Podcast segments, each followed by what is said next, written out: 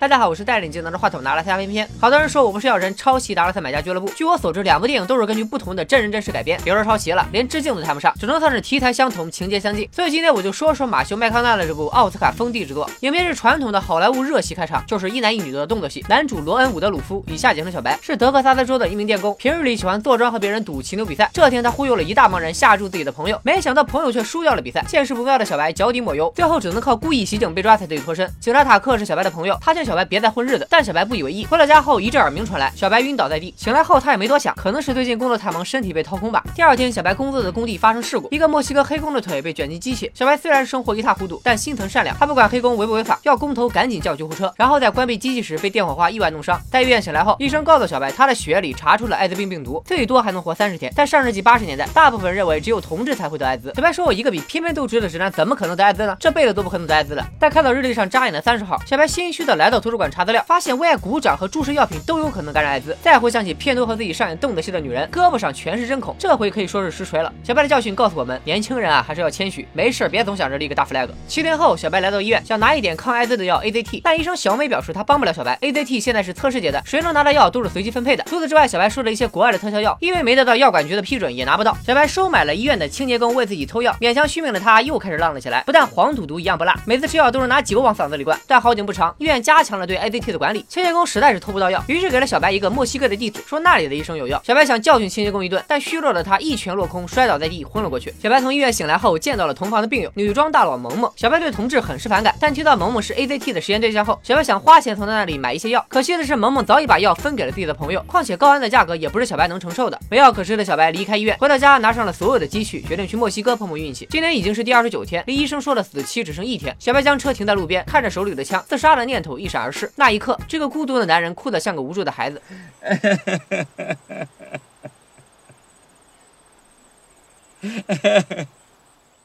第三十天，小白按照地址找到了墨西哥医生。此时他的身体状况已经差到极致。医生告诉小白，以后要拒绝酒精、毒品和 AZT，因为 AZT 有毒性，不仅会杀死艾滋病病毒，还会加重破坏一个人的免疫系统。小白按照医生的复合疗法，居然又续了三个月的命，而且情况大有好转。他嗅到了商机，于是装了一货备箱的药，准备返回美国。尽管被边检查住，但装成神父的小白以药品自用蒙混过关。回国后，小白四处向人推销药品，但没人购买。另一边，AZT 经过测试，被证明在短期内对治疗艾滋病有效，因此制药公司和药管局决定停止药品测试，大量发放 AZT。医生小美对这一做法表示反对，因为 AZT 的长期效果和副作用还未得知，但这个决定不是他能改变的。这天，萌萌找了小白，要买二十份他手中的药，但因为小白恐同的态度，萌萌又傲娇的表示老娘不买了。小白开车追上来，说萌萌只要再拉来二十人，就可以让他入股，并且给他百分之五的提成。萌萌一口咬定要百分之二十五，要做就做，不做拉倒。小白犹豫片刻，终于下定了决心，成交。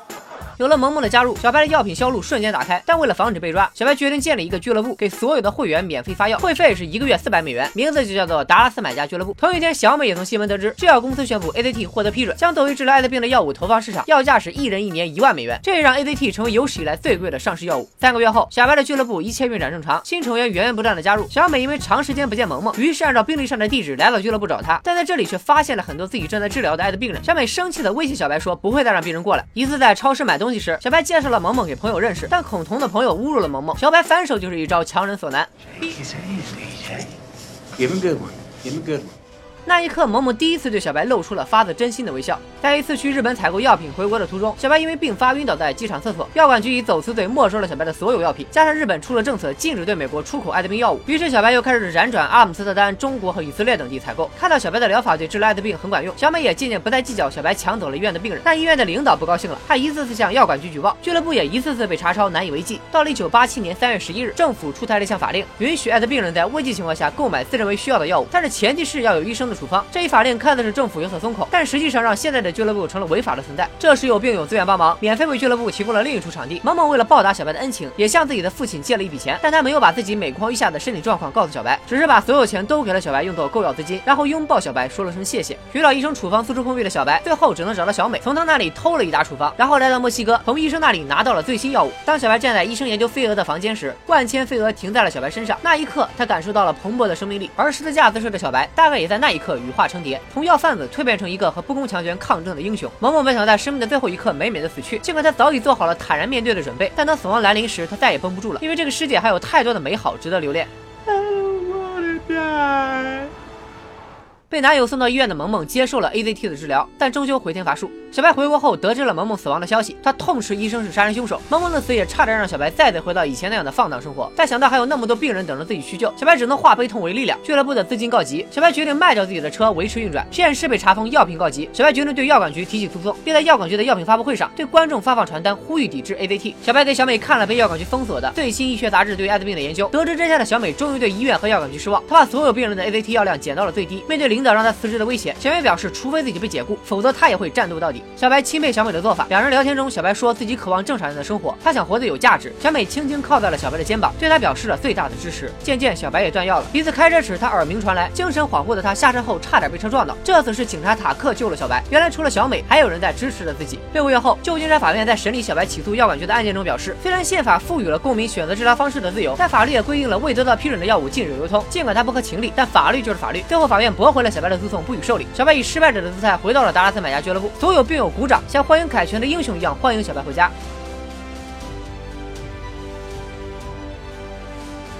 而药管局方面也做了让步，允许小白个人使用药物。影片最后，小白一身红衣参加了骑球比赛，他孱弱的身体在暴怒的公牛上，好似随时会被甩下来。但就像面对着不公的人生一样，小白没有被掀翻在地，而是选择了抗争到底。本来被医生断言只能活三十天的小白，活了两千五百五十七天，于一九九二年九月十二日去世。